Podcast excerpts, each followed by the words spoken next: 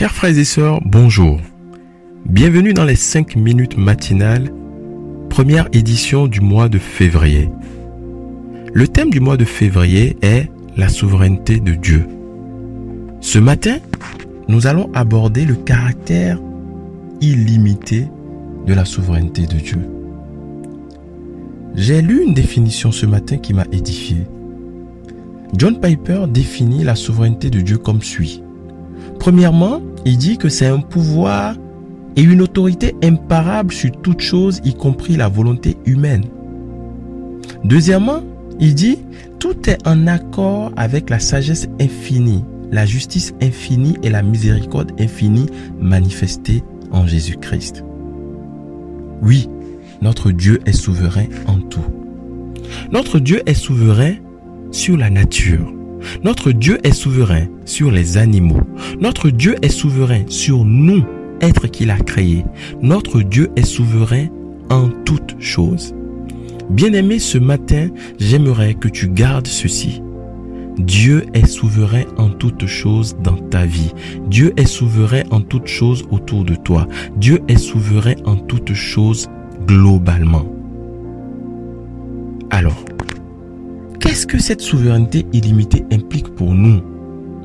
Cette souveraineté illimitée de Dieu implique que dans nos vies, la situation, qu'importe la situation que nous traversons, notre Dieu est souverain. Tant que nous nous confions en lui, tant que nous savons qu'il est souverain sur notre vie, nous prenons forcément conscience que rien ne peut se passer dans notre vie sans qu'il ne le sache, sans qu'il n'est quelque chose, n'est vraiment été à l'origine. Dieu est à l'origine de tout. Même quand nous tombons, Dieu sait que nous allons tomber. La souveraineté de Dieu est quelque chose de très très important à comprendre, à connaître, à cerner. Parce que notre Dieu, sachant tout, nous met forcément comme des enfants qui sommes sous son contrôle.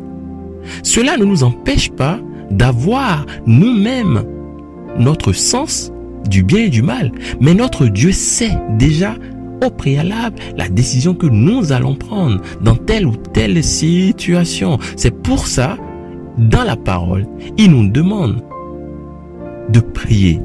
Prier, c'est quoi? Prier, c'est par exemple demander à ce que la souveraineté de Dieu puisse s'établir dans notre vie, puisse être le quotidien que nous vivons. Que Dieu est toujours le dernier mot dans notre vie. Dieu sachant tout, il sait déjà forcément ce qu'il adviendra de nous. Il nous demande simplement de nous cacher, de nous cacher sur lui et de respecter, de le laisser agir et d'être des enfants obéissants. Notre Dieu est souverain même sur des choses que nous croyons totalement hasardeux. C'est lui qui a créé ce monde. C'est lui qui a fait tout ce qu'il y a dedans. Comment est-ce qu'on peut croire que quelqu'un qui crée tout un monde ne sache pas ce qui se passe? Il sait tout ce qui se passe.